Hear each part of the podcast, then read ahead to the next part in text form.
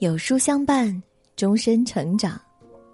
各位书友你好，欢迎来到有书，我是主播燕娇。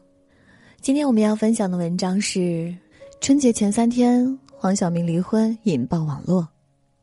夫妻会不会离婚，早就命中注定了。一起来听。黄晓明和 Angelababy 官宣离婚了。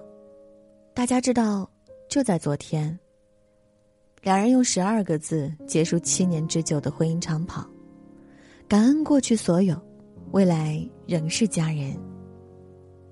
消息一出来，就冲上了文娱热搜第一。两人离婚的话题更是在六小时内就有超十七亿阅读，超百万人讨论。众多网友说，两人离婚是意料之中。可见，不幸福的夫妻早在生活中露出端倪。一别两宽的婚姻中，一定有着迈不过去的问题，但不可否认，婚姻的最终走向取决于你解决问题的方式。奥斯瓦尔德·施瓦茨说过一句话：“不幸的婚姻无异于活着下地狱。”简短的一句话，戳痛无数人的内心。婚姻中最无奈的事是。貌合神离的两个人，为了别人的眼光，甚至为了表面的和谐，整天戴着一副虚假的面具，做着违背内心的事情。前段时间，电视剧《女心理师》频频登上热搜，其中的一对夫妻更是让人看着非常拧巴。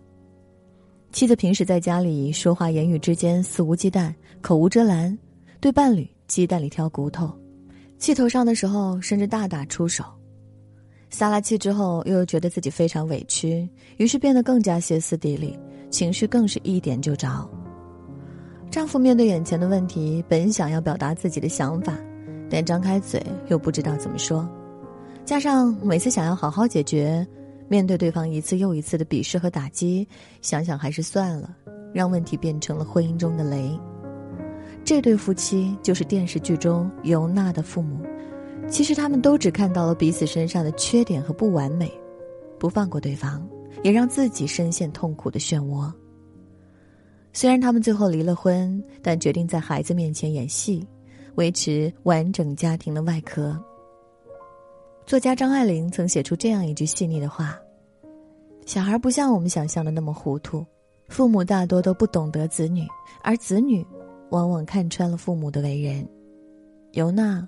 就是如此，这对夫妻在尤娜面前假装很恩爱，即使女儿出现怀疑，也选择极力粉饰太平。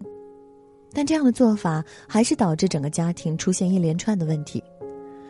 两人每次见面完全亲近不起来，强行维系着婚姻，总是做表面工作，自己痛苦，孩子也痛苦。没有爱的婚姻才需要生硬的去维系。孟非也说过。婚姻这件事里边一定要有爱，没有爱是不行的。不忽视问题，正是两人之间的症结，才能让潜藏在深处的爱意涌出，从根本上改善婚姻状态。作家毕淑敏在《婚姻鞋》中说：“婚姻是一双鞋，不论什么鞋，最重要的是合脚；不论什么样的姻缘，最美妙的是和谐。”新买的鞋子需要和脚磨合，彼此适应，才能同步走更远的路。好的婚姻也需要经历一番磨砺，才能执子之手，与子偕老。在《朗读者》第三季中，有一对夫妇让我们看到了婚姻爱情最好的模样，他们就是被人称为“麦霸菜妈”的育种专家茹振刚和袁连庄夫妇。茹振刚研究小麦育种。而他的妻子袁连庄就主攻大白菜，在外人眼中，他们是田野里的神仙眷侣，结婚三十六年依然甜蜜如初。但其实他们的婚姻曾经也是问题不断，磕磕绊绊。刚开始结婚时，两人都忙于事业，谁也不愿意留在家里打理家务，尤其是后来女儿出生后，家里更是乱了套。后来两人就开始商量如何解决这个问题。既然都不想放弃事业，回归家庭，那就进行一场比赛。他们定下一个十年之约，谁先研究出新品种，对方就给赢家做后勤。接下来的几年中，两人你追我赶，相互扶持下，彼此都研究出了新产品，事业越来越好。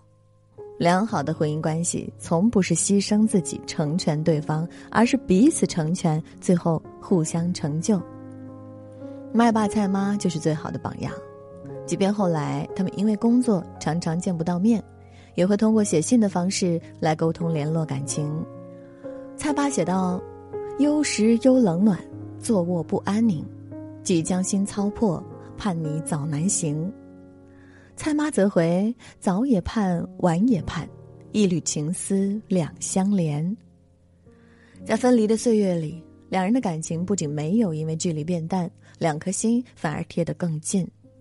白岩松说：“谈恋爱一定是欣赏对方的优点，结婚一定是容忍对方的缺点。”一段成熟的婚姻并不是完美无瑕，而是懂得互相容忍、接纳对方的不足，最后能携手白发共度一生的美满婚姻，一定是彼此用心经营的结果。人与人之间缘起缘灭，缘深缘浅，冥冥之中有定数，婚姻亦是如此。只有能够看到问题，能够沟通，能够朝着一个方向共同努力的婚姻，才能白头到老。电视剧《幸福二重奏》中有这样一对夫妻，引得不少网友投来羡慕的目光。事业女强人廖莎和居家好男人方程，一个性格强势，决定了家里大大小小的事情；一个包容忍让，贴心又温暖。原本在性格上互补的他们，婚姻也是甜蜜幸福。但一个女人的出现，让他们的婚姻一度陷入危机。临时有事去丈夫公司的廖莎，却无意中发现丈夫和女同事互动亲密。后来又收到一张丈夫和女同事抱在一起的照片，然而她却给了发照片的人一巴掌，告诉他：“我不管你那张照片是怎么来的，我绝对相信我老公，他也会和我说清楚昨天晚上到底发生了什么。你要再敢往我老公身上泼脏水，我饶不了你。”他没有被一时的外向所迷惑，找到了女同事了解情况，才揭开了谜团。原来一切都只是误会而已，丈夫和女同事从未有过任何逾矩的行为。廖莎和丈夫也坐在一起，把事情的前因后果摊开说明白了。警报解除，两个人又恢复了往日甜蜜。指婚礼说，决定嫁给一个人只需要一时的勇气，守护一场婚姻却需要一辈子的倾尽全力。婚姻不易，幸福的婚姻更不易。当婚姻中出现问题和矛盾的时候，不妨学学廖莎和方程的解决模式，用三招破除婚姻中的难题，让婚姻长久且幸福。